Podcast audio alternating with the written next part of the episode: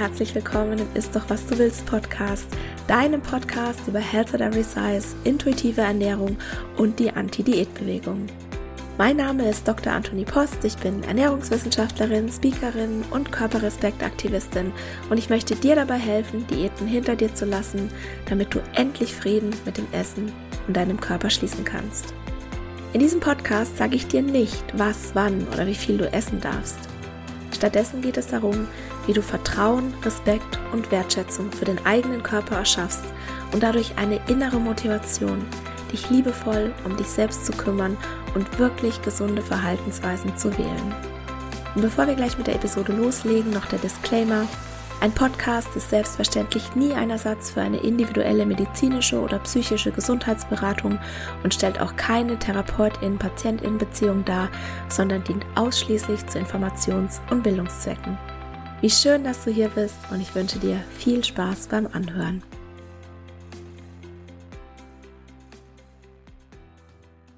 Hallo, wie schön, dass du hier bist. Heute geht es in der Episode 58 um die Folgen von fetten Vorurteilen.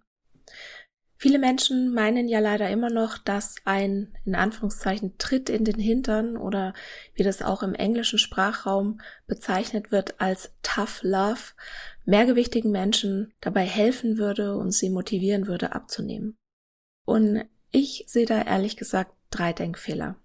Der erste Denkfehler ist, schlank zu sein macht nicht unbedingt gesünder. Also für mich bringt es rein gar nichts, allen Menschen ständig zu sagen, ihr müsst schlank sein, ihr müsst abnehmen, Mal ganz davon abgesehen, dass es einfach noch keine Methode gibt, wie wir das nebenwirkungsfrei und nachhaltig hinbekommen. Und das führt mich dann gleich zum zweiten Denkfehler, und zwar zu glauben, dass Menschen, die abgenommen haben, dieselben Voraussetzungen und denselben Gesundheitszustand haben wie Menschen, die schon immer schlank waren. Ich glaube das nicht. Ich glaube, dass Menschen, die abgenommen haben, eben nicht unbedingt dieselben Voraussetzungen und auch nicht unbedingt dieselben Krankheitsrisiken haben wie Menschen, die schon immer schlank waren. Und der dritte Denkfehler für mich ist, ein bestimmtes Gewicht ist nicht unbedingt gut für jeden Menschen, weil es gibt sowas wie ein anorektisches Gewicht in jeder Gewichtsklasse. Also wir meinen ja immer, dass Menschen mit einer Magersucht sehr dünn und sehr ausgemerkelt aussehen und das ist aber nicht so. Und dieses Bild wird aber aufrecht erhalten und auch die Fettfeindlichkeit, die wird aufrecht erhalten, weil wir Begriffe verwenden wie atypische Anorexie. Und dieser Begriff bedeutet, dass alle Kriterien erfüllt werden für die Diagnose einer Anorexie, aber kein laut BMI-Definition in Anführungszeichen Untergewicht besteht. Und das ist schon, ja, per Definition stigmatisierend für mich und per Definition fettfeindlich, weil das als atypisch zu bezeichnen, das reproduziert einfach immer wieder diese Vorurteile. Und diese sogenannte atypische Anorexie, die wird anscheinend auch immer häufiger. Und es gibt da ganz verschiedene Zahlen. Und was ich häufig lese, ist, dass so um die 40 Prozent der Anorexie-PatientInnen eine sogenannte untypische Magersucht haben. Also die haben sozusagen alle Kriterien erfüllt, die haben alle Anzeichen, aber das Gewichtskriterium erfüllen sie nicht. Und das Problem dabei ist, dass bei solchen PatientInnen die Essstörung aufgrund ihrer äußeren Erscheinung länger übersehen wird. Und das ist äußerst problematisch, weil je länger eine Essstörung unbehandelt bleibt, umso schlechter stehen die Heilungschancen. Und jetzt nochmal zum anorektischen Gewicht. Es kann beispielsweise sein, dass wenn eine Person von 150 auf 80 Kilo abgenommen hat, dass diese 80 Kilo für sie ein anorektisches Gewicht ist, bei der ihr Körper völlig im Hungerstoffwechsel ist, wo der Körper völlig dagegen ankämpft. Und wir können nicht einfach das Gewicht anschauen und dann beurteilen, dass irgendwas gut oder schlecht ist, ja, ohne irgendwelche Faktoren zu berücksichtigen. Und das wollte ich jetzt einfach ja nochmal so vorne ran schicken.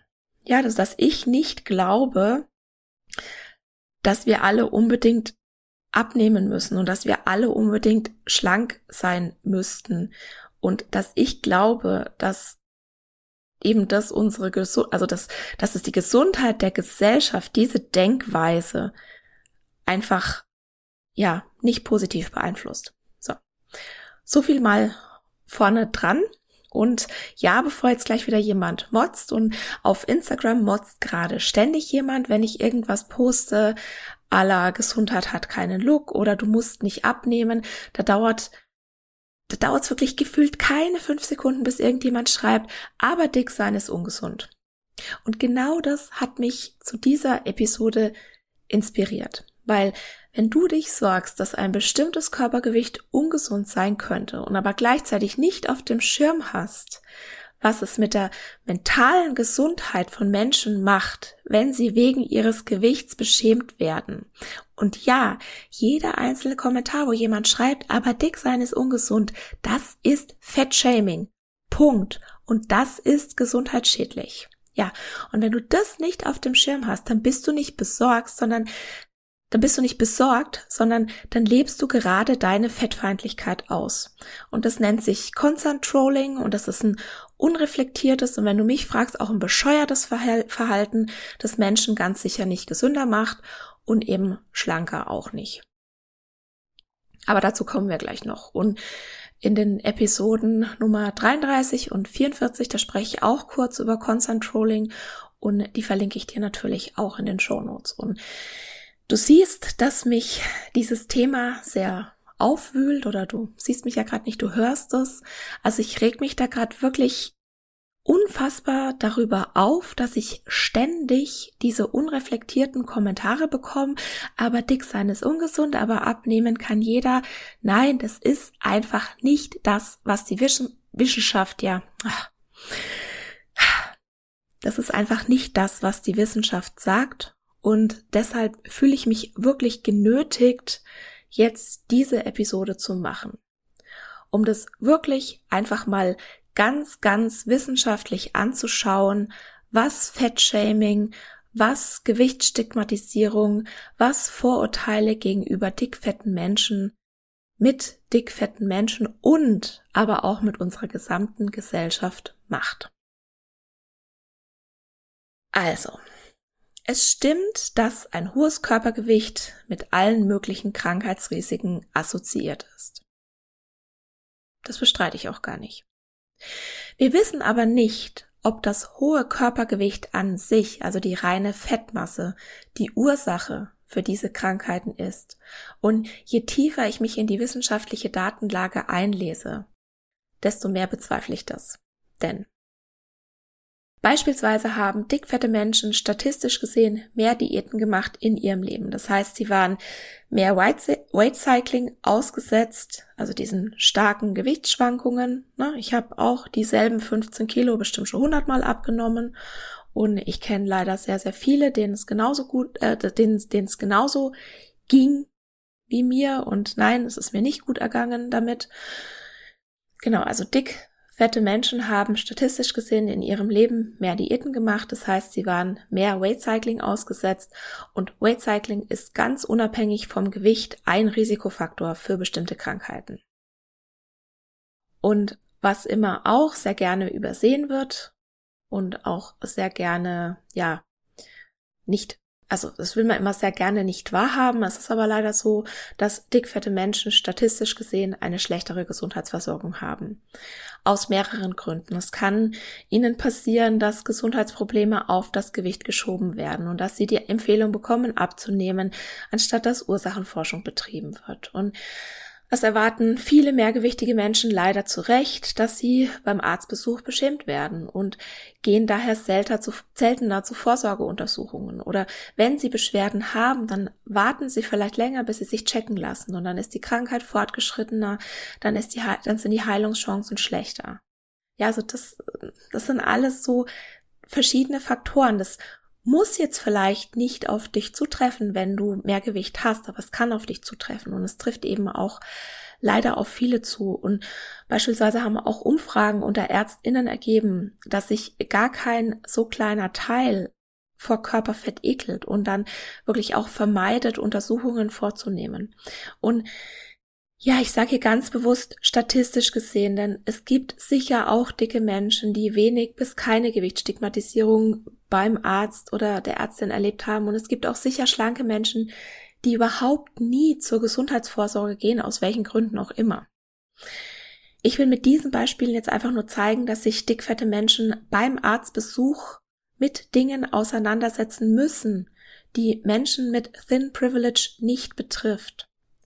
Und dass, dass es einfach eine Tatsache ist und dass es eine, dass es Rahmenbedingungen sind, in denen wir momentan leben, die es nicht gerade einfacher machen, eine gleichwertige Gesundheitsvorsorge zu haben. Wie sehr du jetzt davon betroffen bist, ne, das ist immer sehr individuell, aber es gibt einfach diese Rahmenbedingungen. Wir wissen also nicht, was bei Gesundheit und Gewicht Kausalität ist was, was die Ursache ist und dann die Wirkung und was nur Korrelation. Das bedeutet, dass eben zwei Faktoren zusammen auftreten. Und ich will auch nicht sagen, dass das Gewicht überhaupt keinen Einfluss auf die Gesundheit hat. Das wäre völliger Unsinn, das zu behaupten. Was aber ziemlich sicher ist, das Gewicht kann für keine einzige Krankheit alleine verantwortlich sein, denn es gibt keine einzige Krankheit, die dickfette Menschen bekommen und schlanke Menschen nicht. Und nein, auch Arthrose und auch Diabetes Typ 2 bekommen schlanke Menschen. Und selbst in Situationen, in denen das Körpergewicht bzw. das Körperfett einen negativen Einfluss auf die Gesundheit hat, bedeutet es aber noch lange nicht, dass eine Gewichtsabnahme automatisch die Antwort ist oder die einzige Sache, die die Situation verbessern könnte. Wir wissen ja, dass 95 bis 98 Prozent der Diäten in den ersten eins bis fünf Jahren scheitern und zwei von drei Personen danach mehr wiegen. Was bedeutet, dass Diäten keine Probleme lösen, sondern sie eventuell einfach nur noch verschlimmern. Was wir aber ganz sicher wissen, Diskriminierung und Stigmatisierung ist gesundheitsschädlich. Ganz unabhängig vom Gewicht. Und dazu habe ich dir heute einige Studien mitgebracht.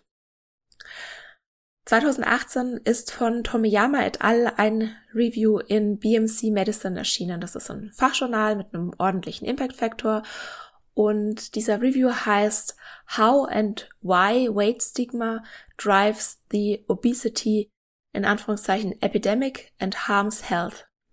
Und übersetzt heißt es wie und warum Gewichtsstigmatisierung die Adipositas in Anführungszeichen Epidemie vorantreibt und die Gesundheit schädigt. Und jede Studie hat ja in der Regel einen Background, also einen Hintergrund oder einen Anlass, warum diese Studie durchgeführt wurde. Und die AutorInnen haben Folgendes angegeben und ich übersetze es mal gleich aus der Studie heraus. In einer klassischen Studie, die Ende der 1950er Jahre durchgeführt wurde, wurden 10- und 11-Jährigen sechs Bilder von Kindern gezeigt und gebeten, sie nach dem Kind zu ordnen, das ihnen am besten gefiel. Die sechs Bilder zeigten ein durchschnittliches Kind ohne besondere oder auffällige Merkmale, ein fettes Kind, ein Kind im Rollstuhl, ein Kind mit Krücken und einer Beinstütze, ein Kind mit einer fehlenden Hand und ein Kind mit einem deformierten Gesicht in sechs Stichproben mit US-amerikanischen Kindern mit unterschiedlichem sozialem, wirtschaftlichem und rassistischem ethnischen Hintergrund wurde das per Definition adipöse Kind als letztes eingestuft. Also das dicke Kind war durch die Bank das Kind, das den Kindern am wenigsten gut gefiel. Und ich kannte diese Studie schon vorher und trotzdem erschüttert mich die jedes Mal. Und das war Ende der 50er Jahre. Und in den Jahrzehnten seitdem hat sich die Stigmatisierung von Körpergewicht weltweit noch mehr verbreitet und vertieft. Und Allgemein wird ja angenommen, dass die Stigmatisierung von Personen mit höherem Gewicht und die Ausübung von sozialem Druck, um eine Gewichtsabnahme anzuregen, die Gesundheit der Bevölkerung verbessert. Und die AutorInnen sagen ganz klar, nein, Wir glauben sogar das Gegenteil, weil die neuesten wissenschaftlichen Erkenntnisse zeigen, dass Gewichtsstigma körperliche Veränderungen und Verhaltensänderungen auslösen kann, die mit einer schlechteren Stoffwechselgesundheit und einer erhöhten Gewichtszunahme verbunden sind. Also lass dir das mal kurz auf der Zunge zergehen. Wir glauben, dass dieser berühmte Tritt in den Hintern gesünder macht und zur Gewichtsabnahme anregt und stattdessen festigen sich die wissenschaftlichen Hinweise immer mehr, dass haargenau das Gegenteil passiert. Da gibt's natürlich auch Studien dazu, wenn beispielsweise StudienteilnehmerInnen in Laborexperimenten eine Gewichtsstigmatisierung Gewichtsstigmatisierung erfahren haben. Sorry, ich habe heute schon so viel geredet irgendwie. Und ähm, ganz oft ist es in solchen Studien ja so, dass man die TeilnehmerInnen wegen irgendwas ganz anderem kommen lässt und sozusagen das, was man eigentlich erforschen will, nur so der Nebenschauplatz ist, damit die TeilnehmerInnen nicht beeinflusst werden. Also wenn du StudienteilnehmerInnen nach, also ins Labor kommen lässt und den, und die dann eine Gewichtsstigmatisierung erfahren, haben sie nach dieser Stigmatisierung in der Regel mehr gegessen, ihre Selbstregulation war geringer und ihr Cortisolspiegel war höher im Vergleich zu den TeilnehmerInnen, die keine Gewichtsstigmatisierung in demselben Experiment erfahren hatten. Und was auch ganz spannend war, diese Beobachtung war umso ausgeprägter bei den Personen, die entweder ein höheres Körpergewicht hatten oder sich für zu dick hielten. Und aus Umfragedaten weiß man beispielsweise, dass je mehr Gewichtsstigmatisierung ein Mensch erfährt, umso weniger bewegt sich dieser Mensch statistisch gesehen und umso höher ist das Risiko einer Gewichtszunahme in den per Definition adipösen Bereich. Und das passiert ganz unabhängig vom Ausgangs-BMI. Um es nochmal auf den Punkt zu bringen. Gewichtsstigmatisierung hat zur Folge, dass du dick wirst, und dass du dich weniger bewegst. Und Gewichtsstigmatisierung wirkt sich wahrscheinlich sogar auf die Gesamtmortalität aus. In einer repräsentativen Studie mit 13.692 älteren Erwachsenen und in einer weiteren Studie mit 5079 Erwachsenen hatten Personen, die angaben, von Gewichtsdiskriminierung betroffen zu sein, ein um 60 Prozent erhöhtes Sterberisiko und vielleicht ahnst du schon, dieses Risiko war unabhängig vom BMI. Wir können also mit den paar Studien, die ich jetzt gerade genannt habe, und es gibt noch so, so, so viele mehr, das statistisch gesehen höhere Krankheitsrisiko von dickfetten Personen erklären, ohne auch nur ansatzweise das Gewicht in Betracht zu ziehen oder als Faktor in die Gleichung mit aufzunehmen. Und als Mechanismus, die diesen Zusammenhang erklären könnte, werden ganz häufig die direkten und indirekten Auswirkungen von chronischem sozialen Stress vermutet. Und dieser chronische Stress bewirkt eine Fehlregulation der Stoffwechselgesundheit und begünstigt bzw. fördert sogar Entzündungen bei Personen, die eine Gewichtsdiskriminierung erfahren. Und als messbarer Parameter wird da beispielsweise das C-reaktive Protein angegeben. Das ist vereinfacht gesagt ein unspezifischer Marker für Entzündungsgeschehen im Körper. Und ich habe ja auch schon mal eine Episode zu Stress gemacht, da erkläre ich das auch nochmal genauer, falls sich das interessiert. Und ich glaube auch, dass ich nochmal in der Episode 51 darauf eingehe, warum Diäten und Stress dazu führen, dass man sich weniger bewegen will. Genau, und ich verlinke dir das natürlich auch wieder alles in den Shownotes. Stigmatisierung hat außerdem schwerwiegende negative Auswirkungen auf die psychische Gesundheit. Personen, die sich aufgrund ihres Gewichts diskriminiert fühlen, leiden, leiden circa zweieinhalb Mal häufiger an Stimmungsschwankungen und Angststörungen als Menschen, die sich nicht aufgrund ihres Gewichts diskriminiert fühlen. Und ja, du hast richtig gehört, diskriminiert fühlen. Es hat einen negativen, einen nachweislichen, messbaren, negativen Einfluss auf deine Gesundheit, wenn du dich zu dick fühlst, und zwar unabhängig davon, was du wiegst, beeinflusst das dein HDL-Cholesterin, deine Triglyceride, deinen Blutzucker, genauer gesagt deine Blutglucose und die HbA1c-Werte. Und also nur noch mal, damit dieser Zusammenhang klar wird.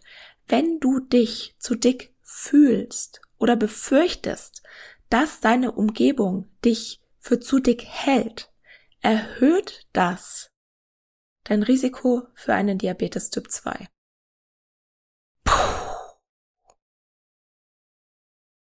Und dann habe ich auch noch einen weiteren spannenden Review von 2018, also auch von 2018 gefunden.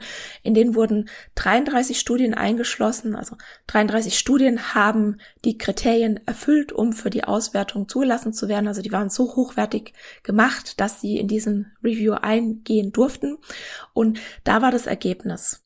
Gewichtsstigmatisierung war assoziiert mit einem hohen Körpergewicht, einem erhöhten Risiko für Diabetes Typ 2, oxidativem Stress, einem erhöhten Cortisol- und C-reaktiven Proteinspiegel, Essstörungen, Depressionen, Angststörungen, Unzufriedenheit mit dem eigenen Körperbild und einem geringeren Selbstwertgefühl bei mehrgewichtigen Personen.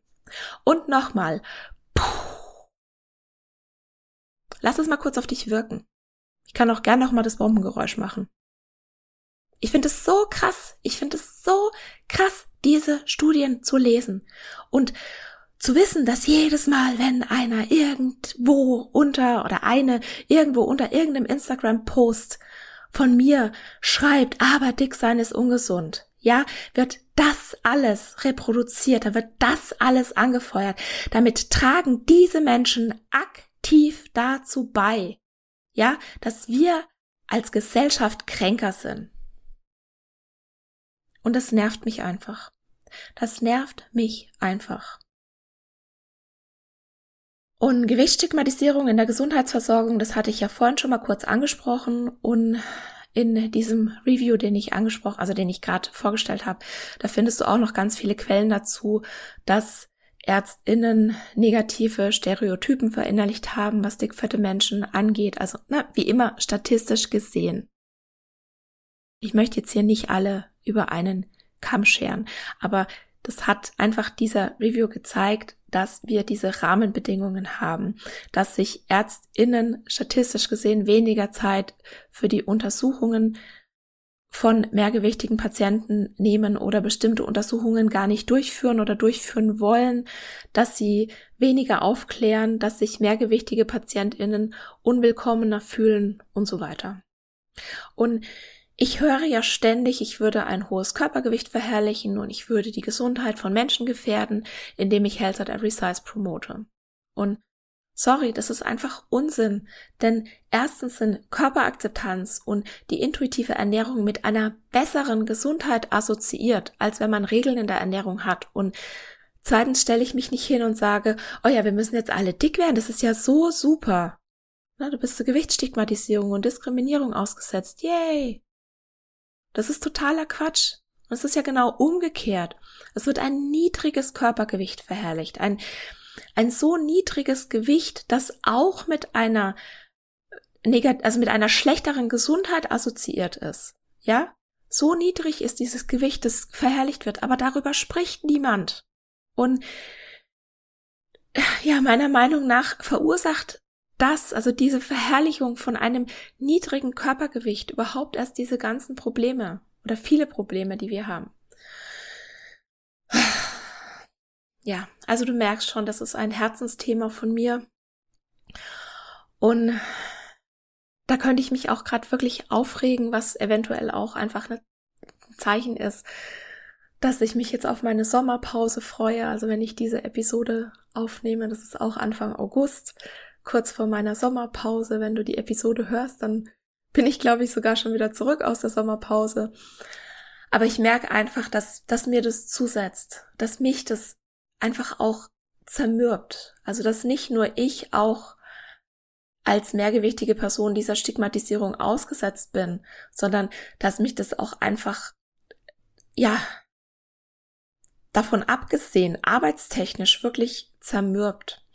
Und ich habe jetzt beschlossen, weil diese Episode ja bis hier so, ja, wirklich so ein bisschen düster war, habe ich mir gedacht, es wäre doch vielleicht mal schön, wenn wir so eine Zukunftsvision jetzt noch zum Schluss malen. Also was würde passieren, wenn wir als Gesellschaft dickfette Leute einfach mal glücklich sein und in Ruhe lassen würden? Das ist eine krasse Vorstellung, oder? Aber wir machen das jetzt mal trotzdem und schauen, was dann passieren könnte.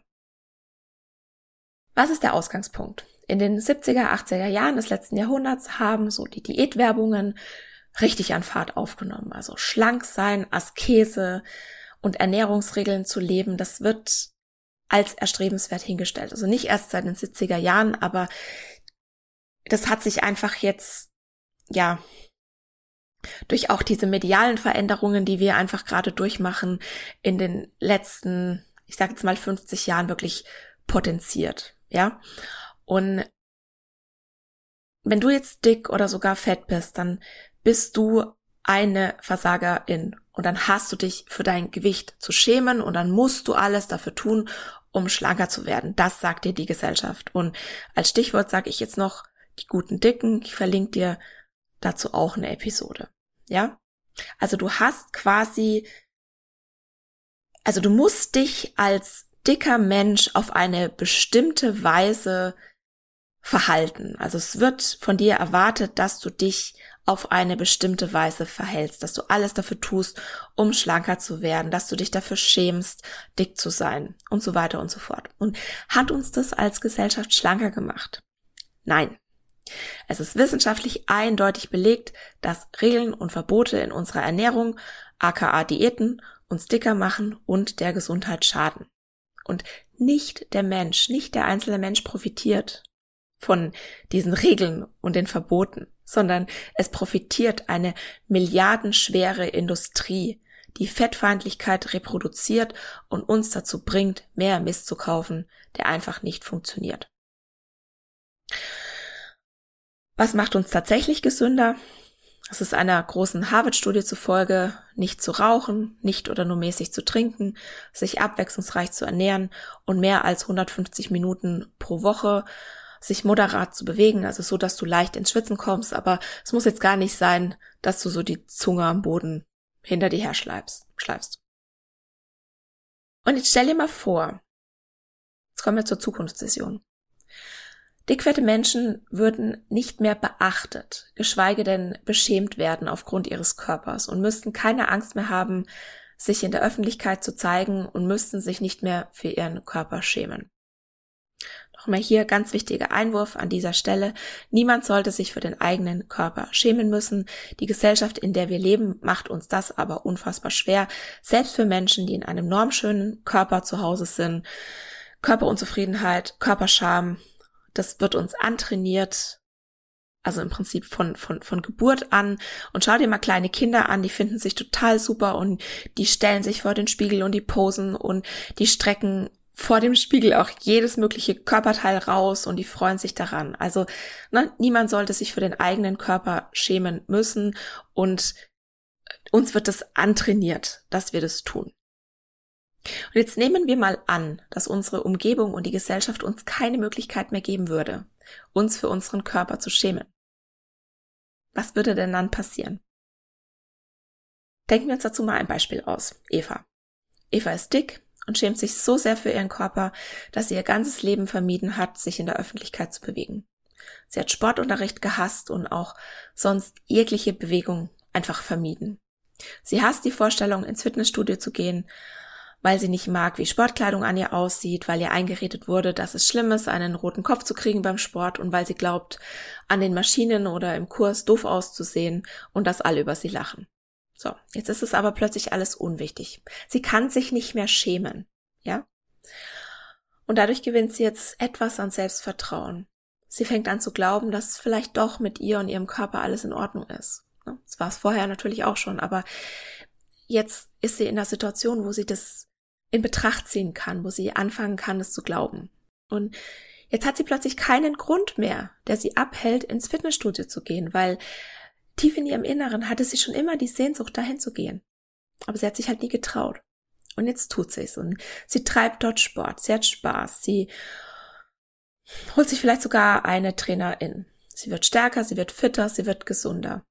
Und vielleicht nimmt sie ab oder nicht, aber das ist egal, weil das ist gar nicht ihr Fokus. Der Punkt ist, sie ist jetzt selbstbewusster und stärker als zuvor und sie hat echte Lebensqualität gewonnen. Nehmen wir eine andere Person. Nennen wir sie Kim. Kim hält seit Jahrzehnten chronisch Diät. Das Gewicht schwankt so 20 Kilo Bereich, Tendenz geht seit Jahren nach oben. Und Kims größter Fokus war, möglichst schnell, möglichst viel Gewicht zu verlieren, sodass er einige fragwürdige Diätpraktiken ausprobiert hat, die alles andere als gesund waren. Und Kim ist jetzt plötzlich das Körpergewicht egal, weil es keine Nachteile mehr hat. Und Kim fängt an zu hinterfragen, ob es wirklich Sinn macht, weiter von einer Trenddiät zur nächsten zu hüpfen und beschließt Nein. Und nimmt den Fokus vom Gewicht weg und hin zu Gesundheit. Hört auf, Diäten zu machen, fängt an, auf die eigenen Bedürfnisse zu hören. Und wir wissen ja, dass die Erfüllung von Bedürfnissen die Voraussetzung für Gesundheit und Wohlbefinden ist. Kims Gewicht stabilisiert sich, etwas höher, als der es sich früher gewünscht hätte, aber das ist egal, weil jetzt kann Kim bessere Entscheidungen für sich und die eigene Gesundheit treffen und ist glücklicher als je zuvor. Und die dritte Person, nennen wir sie mal Tim, realisiert, dass er die ganze Zeit den Körper und das Essverhalten seiner Tochter beschämt hat. Aus Angst, sie könnte dick werden. Und er realisiert jetzt, dass nicht ihr Körper das Problem ist und ermutigt sie, ihrem Körper zu vertrauen, sodass sie von ganz alleine anfängt, vielfältig und nährstoffreicher zu essen, ohne Einschränkungen und dementsprechend auch ohne heimliche Essanfälle. Wie fühlt sich das für dich an, wenn du das hörst? Und jetzt kommen wir nochmal zurück zu dem einen Review von Tomiyama et al. Die haben nämlich auch ein paar Lösungsvorschläge angegeben. Also, nee, zuerst haben sie mal Folgendes geschlussfolgert und dann kommen die Lösungsvorschläge. Also erst die Schlussfolgerung und zwar sagen sie, dass viele gängige Methoden zur, in Anführungszeichen, Bekämpfung von einem hohen Körpergewicht unabsichtlich zur Gewichtsstigmatisierung beitragen. Mache ich total den Haken dran. Und sie nennen als Beispiele ähm, beispielsweise der Art, der Rat von ÄrztInnen, weniger zu essen, sich mehr zu bewegen, die, das, die die Verantwortung auf das Individuum überträgt und die Willenskraft in den Fokus stellt. Ne, zu weniger Essen, mehr bewegen gibt's ja auch eine Episode, wo ich eben zeige, dass es nicht die Disziplin und die Willenskraft ist. Und hier wird dann auch wieder Scham als Motivator angesehen, um das Ernährungsverhalten zu ändern. Aber wir haben ja gerade gelernt, dass es nach hinten losgeht. Und natürlich halten auch diese Ratschläge die Stigmatisierung aufrecht, weil sich mehrgewichtige Personen ja eh schon oft Selbstvorwürfe machen und sich dann noch mehr für ihr Gewicht schämen, was die Negativspirale dann immer weiter anheizt. Und na, das wird ja überall in, in jedem Bereich des Lebens wird es reproduziert, sei es jetzt, dass du ungebeten Ratschläge bekommst, dass du, dass, dass Personen auf irgendwelchen Zeitschriften covern, beschämt werden, dass du in Büchern und Filmen wirklich an jeder Ecke über irgendein Vorurteil gegenüber dickfetten Personen stolperst und das potenziert sich natürlich alles und ich habe das früher ja gar nicht gesehen. Ich habe früher in dieser Welt gelebt und war dem allen ausgesetzt, ohne dass ich es überhaupt benennen konnte, ohne dass ich wusste, was es für einen Einfluss auf mich, auf mein Verhalten, auf meine Gesundheit hat. Und wir müssen jetzt einfach langsam mal kapieren, dass die traditionellen Ansätze zur, in Anführungszeichen, Bekämpfung von einem hohen Körpergewicht und diverser Krankheitsrisiken eindeutig nicht funktionieren. Und ich bin da übrigens ganz bei Tomiyama et al., die meinen, es gäbe keine, in Anführungszeichen, Adipositas-Epidemie, sondern eine Gewichtsstigmatisierungsepidemie. Ich meine, der Begriff Adipositas-Epidemie, das ist sowieso einer der schlimmsten und stigmatisierendsten Begriffe überhaupt, weil du damit, ja, ein lebensnotwendiges Körpergewebe mit einer ansteckenden Krankheit gleichsetzt. Das geht also, dieser Begriff geht einfach gar nicht. Und in dem Review wurde jetzt als Lösungsansatz genannt, dass schon in der medizinischen Ausbildung, im Gesundheitswesen Vorurteile gegenüber dickfetten Menschen nicht weiter reproduziert, sondern abgebaut werden müssen. Dass StudentInnen darüber aufgeklärt werden müssen, was Gewichtsstigmatisierung ist, wie sie aufrechterhalten wird und dass sie sich eben ganz oft auf sehr, sehr subtile Weise manifestiert. Und welche Auswirkungen das auf PatientInnen hat. Und natürlich wäre es sinnvoll, wegzugehen von einer gewichtszentrierten zu einer gewichtsneutralen Gesundheitsversorgung. Und das bedeutet nicht nur, dass eine Atmosphäre geschaffen werden muss, in der sich dickfette Menschen willkommener fühlen, sondern auch, dass das Gewicht keinen Einfluss mehr auf die medizinische Behandlung hat. Und dann gilt es natürlich auf der Metaebene Ansätze zur Förderung der Gesundheit zu schaffen, die eben nicht die implizite und manchmal ja auch sehr explizite Beschuldigung und Beschämung beenden. Na, indem Fettshaming betrieben wird, dulden wir nicht nur Diskriminierung, wir fördern sie weiter. Und was meiner Meinung nach so viel sinnvoller wäre, wenn wir gesunde Verhaltensweisen fördern würden, und zwar ganz unabhängig von der Zahl auf der Waage.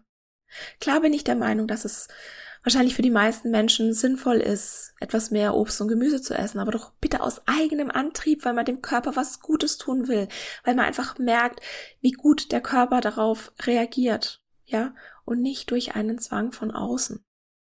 Bewegung aus Freude, Schlafhygiene, Stressmanagement, Stressabbau, all das würde die Gesundheit fördern. Und all das funktioniert völlig unabhängig vom Körpergewicht. Und natürlich sind wir dann wieder hier im Health at Every Size Podcast. Du ahnst es. Bei Health at Every Size. Ich bin einfach so begeistert von diesem Konzept und ich glaube, dass uns das als Gesellschaft so viel gesünder und glücklicher machen würde und dass wir es einfach nur sehen müssten. So, und jetzt ähm, ganz zum Schluss will ich noch auf eine Sache eingehen, und zwar die WHO hat vor nicht allzu lange, langer Zeit auch einen Report über Weight Bias und Obesity Stigma rausgebracht. Und ich habe dir den auch verlinkt. Schau gerne rein, wenn du möchtest. Er ist auf Englisch, aber sehr übersichtlich und du findest darin auch nochmal einen Haufen Quellen. Und mir fällt es aber schwer, das zu feiern, weil ich bin da immer so ein bisschen gespalten bei der WHO. Und deshalb habe ich den Report auch nicht gleich rausgehauen, sondern jetzt erst zum Schluss. Auf der einen Seite finde ich es natürlich gut, dass sie jetzt auch endlich Gewichtsstigmatisierung auf dem Schirm hat. Auf der anderen Seite habe ich aber schon das Gefühl, dass sie auch immer noch an einem Punkt ist, na, wo sie sagt, ja, Gewichtsstigmatisierung ist schlecht, da müssen wir dagegen vorgehen, aber wenn wir es richtig machen, dann sind alle schlanker und das ist gut, da müssen wir hin. Und ich wünschte, es wäre anders, aber am 9. Juni 2021 kam auf der WHO ein, also auf der, auf der Homepage von der WHO ein Artikel raus. Äh, nee, das war, glaube ich, sogar ein Factsheet und darin steht wortwörtlich, also ich benutze jetzt die Begriffe, die da stehen, auch wenn ich die ablehne. Übergewicht und Fettleibigkeit sowie die damit verbundenen nicht übertragbaren Krankheiten sind weitgehend vermeidbar. Und da könnte ich schreien, weil das impliziert wieder eine Kausalität, die aber möglicherweise oder vielleicht sogar auch wahrscheinlich gar nicht da ist. Und dann kommt natürlich wieder das typische weniger essen. Ach so, nee, sie nennen das, glaube ich, gesündere Entscheidungen treffen und mehr bewegen. Und die Verantwortung wird dann wieder dem Individuum übergeben. Und es wird wieder impliziert, dass es so leicht sei, Gewicht zu verlieren, obwohl wir einfach so viele Studien haben, die zeigen, dass es nicht so ist. Ja, und dann werden natürlich noch einige Essensregeln genannt und dass die Lebensmittelindustrie ihre Produkte gesünder machen soll, bla bla. Das ist ein Schritt vor, drei Schritte zurück. Das ist manchmal echt so frustrierend. Und ja, ich denke, es ist vielleicht gar nicht so abwegig, dass wenn es keine Gewichtsstigmatisierung gäbe, dass die Gesellschaft möglicherweise schlanker wäre. Ich glaube aber nicht, dass uns es weiterhilft, das zum Ziel zu machen, das anzustreben, ne? weil das ja eben auch wieder eine gewisse Fettfeindlichkeit aufrechterhält und die Diätkultur aufrechterhält, die eben Schlanksein zum Statussymbol erklärt hat und es mit Erfolg, Disziplin, Gesundheit, Schönheit, moralischer Überlegenheit und so weiter gleich, gleichsetzt. Also ich glaube tatsächlich, wir kommen wirklich nur von der Fettfeindlichkeit weg. Also wir können uns wirklich nur von der Fettfeindlichkeit verabschieden, wenn wir allen Körpern ohne Ausnahme Respekt und Wertschätzung entgegenbringen. Allen Körpern ohne Wenn und Aber. Und dann könnten wir uns wirklich von diesem Glaubenssatz verabschieden, dass Menschen ungesünder leben würden, wenn wir anfangen würden, alle Körper zu akzeptieren. Das macht einfach keinen Sinn. Ja, dickfette Menschen, die treffen momentan in unserer Gesellschaft so viele Entscheidungen aus Angst vor einer Gewichtszunahme oder aus Scham, weil sie sich eben für ihren Körper schämen. Und jetzt stell dir mal vor, diese Menschen dürften stattdessen selbstbestimmt Entscheidungen treffen. Ja, die dürften Entscheidungen treffen aus Vertrauen, aus Respekt, aus Wertschätzung ihrem Körper gegenüber. Also, sorry, ich brauche da einfach keine Studie dazu. Wer da ein Fitzelchen gesunden Menschenverstand hat, der begreift sofort, dass uns das als Gesellschaft auf jeden Fall gesünder machen würde. Und um jetzt nochmal mein eines Reel zu zitieren, das ich echt so nebenbei gemacht habe und wo ich so viele Kommentare drauf gekriegt habe, ja, das ist so, also ich habe da geschrieben, wenn jemand sagt, dick sein ist ungesund und dann, please stop it, thank you. Und das würde ich mir so sehr wünschen. So, und das war's für heute. Nächste Woche geht es um die Frage, ob es jemals okay war, dick fett zu sein.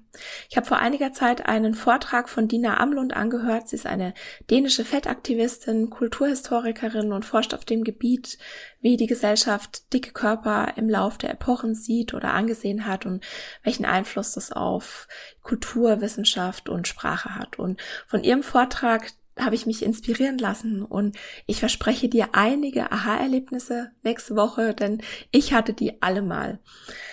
Dann vielen Dank, dass du mir heute deine Zeit geschenkt hast. Falls du noch eine Minute übrig hast, dann geh gerne auf iTunes, gib mir dort eine Bewertung, sodass andere Menschen diesen Podcast finden und möglicherweise auch eine neue Perspektive lernen können bedanke mich ganz herzlich bei dir. Ich würde mich da sehr darüber freuen und mach's gut und ich freue mich, wenn du nächste Woche auch wieder dabei bist.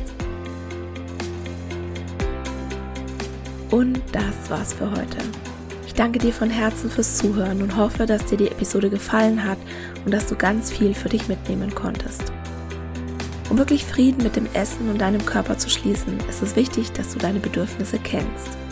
Eine Diät scheint auf den ersten Blick eine gute Möglichkeit zu sein, eigene Bedürfnis nach Sicherheit und Kontrolle zu befriedigen. Ganz nach dem Motto, indem ich mein Essverhalten kontrolliere, habe ich auch mich selbst und mein Leben im Griff. Das ist aber ein Trugschluss.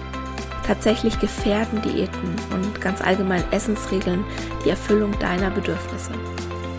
Warum das so ist und was du stattdessen tun kannst, das erfährst du im neuen Freebie Bedürfnisfinder das du dir ab sofort kostenlos auf meiner Homepage www.antonipost.de herunterladen kannst. Im Bedürfnisfinder ist ein Bedürfnistest enthalten sowie praktische Übungen, eine Anleitung zum Journaling und natürlich eine Journaling-Vorlage, die dich unter anderem dabei unterstützen werden, dich wieder mehr mit deinem Körper zu verbinden und immun gegen Diätversprechungen zu werden. In diesem Sinne, isst doch was du willst und alles Liebe, deine Antonie.